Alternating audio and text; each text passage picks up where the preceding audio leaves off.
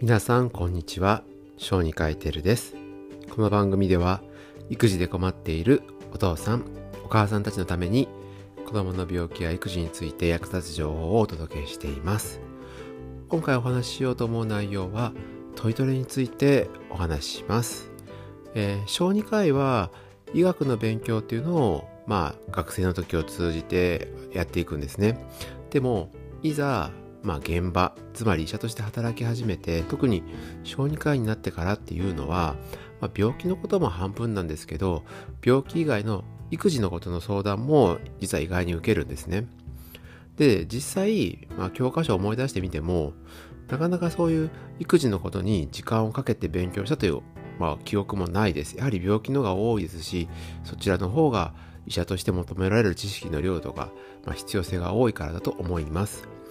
まだ実際自分も子供を育ててみて、まあいろいろ大変だなって思うことを結局育児書であったりとか勉強していきます。で、ただアメリカの方になると、これは日本では違って、えー、アメリカは小児科学会が、えー、子供、育児向けのですね、お父さんお母さん向けにホームページを作ってて、そこでかなり細かく出産前から思春期頃までのいろんな情報をネットで公開してくれています。で、それは、まあ、国とか文化の違いとはってかですねかなり役立つことですので今回はその中からトイトレについて、え、お話ししたいと思います、えー、プラストイトレは、えー、うまくいかないと、え便秘にもつながるので便秘のガイドラインとも合わせてお話していこうかなというふうに思います。まず、えなかなかおむつから、えまあ、パンツというか便器でしてくれるまでっていうのは結構ステップがいろいろいるんですね。で、そのためにアメリカ小児科学会がまず言っていることは何かというと、えまあ、そのまあ、おまるを買うところから始まるんですけれど、それをまず、えー、その子、特別な仕様のおまるにしてあげましょうというところから書いてるんですね。つまり、まあ、買ってきたものに名前を書いたりとか、好きなステッカーを貼ったりとかして、こう自分色の自分が大好きなおまるを作り上げるっていうふうに言っているんです。この辺考えるとやっぱ日本と少し違うかな。日本だとこう自分の好きなキャラクターものを買ってきてで終わりな感じがしますけど、まあなんかその辺がこう文化の違いがありますよね。で、そうすると何がいいかというと、要はおまる自体にそんなに高価なもの、お金をかけなくていいというふうになります。やはりキャラクターものになるとすごい値段も上がってきますけど、まあ、安い普通の丸であれば、えー、シールを貼るだけで本人の好きなものに変わるわけですからね。我が家はちなみに IKEA の、えー、おまるを、えー、2つ持ってます。まあ、2つというのは、まあ、1個使っていろいろ乾かしたりとか綺麗にしてるときに、まあ、もう1個予備が使えるとかっていう意味で2つ買ってます。まあでも2つ買えるぐらい値段が安いからできることですね。で、えー、そうやってまずは自分のお気に入りのおまるを作るというところから始めていきましょう。でもう、えー、いきなり、えー、じゃあトイレに行きましょうとか、じゃあ次はトイレでねっていうのはまだ早いんですね。実はトイレでするとかっていう場所自体もまだ子供にとっては分かりません。だから、えー、そこでトイレをするっていう過程に至る前に、おまるに、えー、座らせるようにしましょうと書いています。で、その時に、これもすごいんですけど、まあ、おまるをどこでもいいからまず置くんですけど、その周りにも好きなものを固めて座るということにならせようと言ってるわけです。おもちゃであったりとかぬいぐるみとかいろんなものをそのおまるの皿に周りに置いておまるに座ることにならせましょうというところがまずファーストステップになります。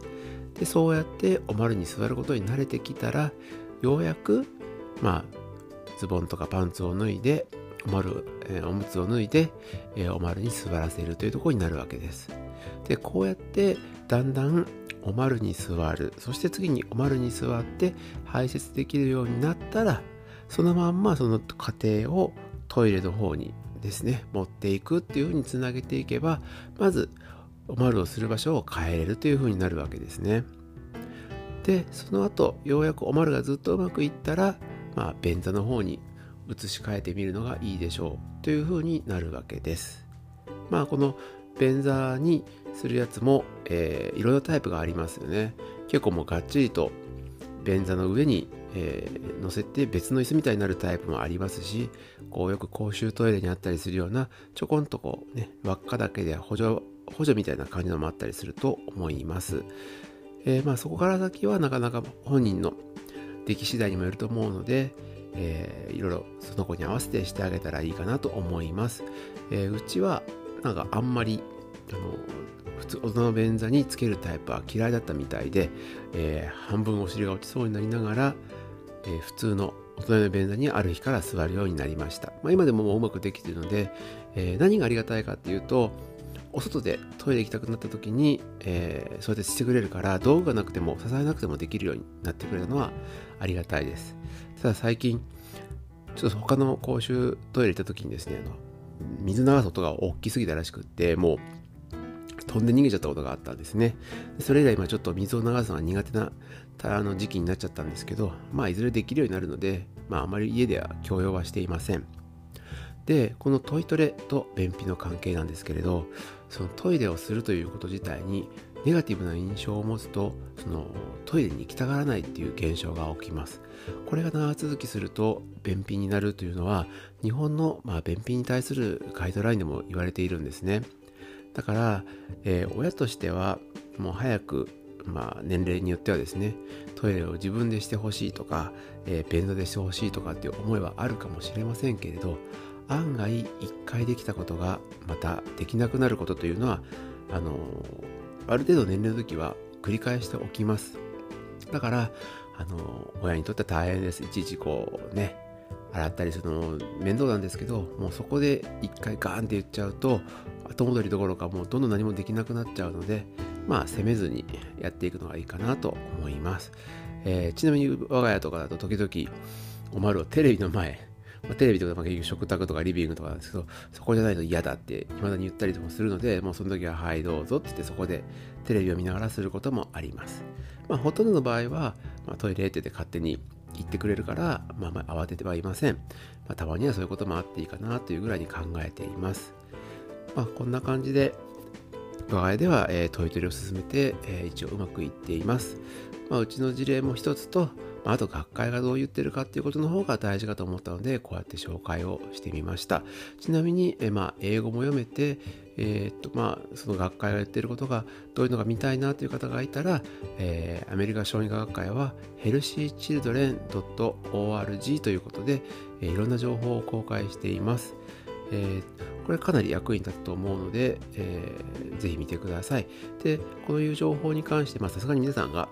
英語を絶対読めるということもないと思うので、えー、私は時々、えー、インスタグラムとか、えー、ブログにその記事をまあ簡単にいる部分だけ日本語に訳して、えー、紹介もしています。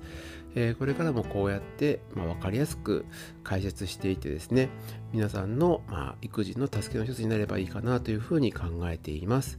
はい、え、今回はこのようにアメリカ学会が、え、紹介しているトイトレの導入のコツについてお話をしてみました、え、これからもこのように育児に関する情報をお届けしていきたいと思います。以上小児科医テルでした。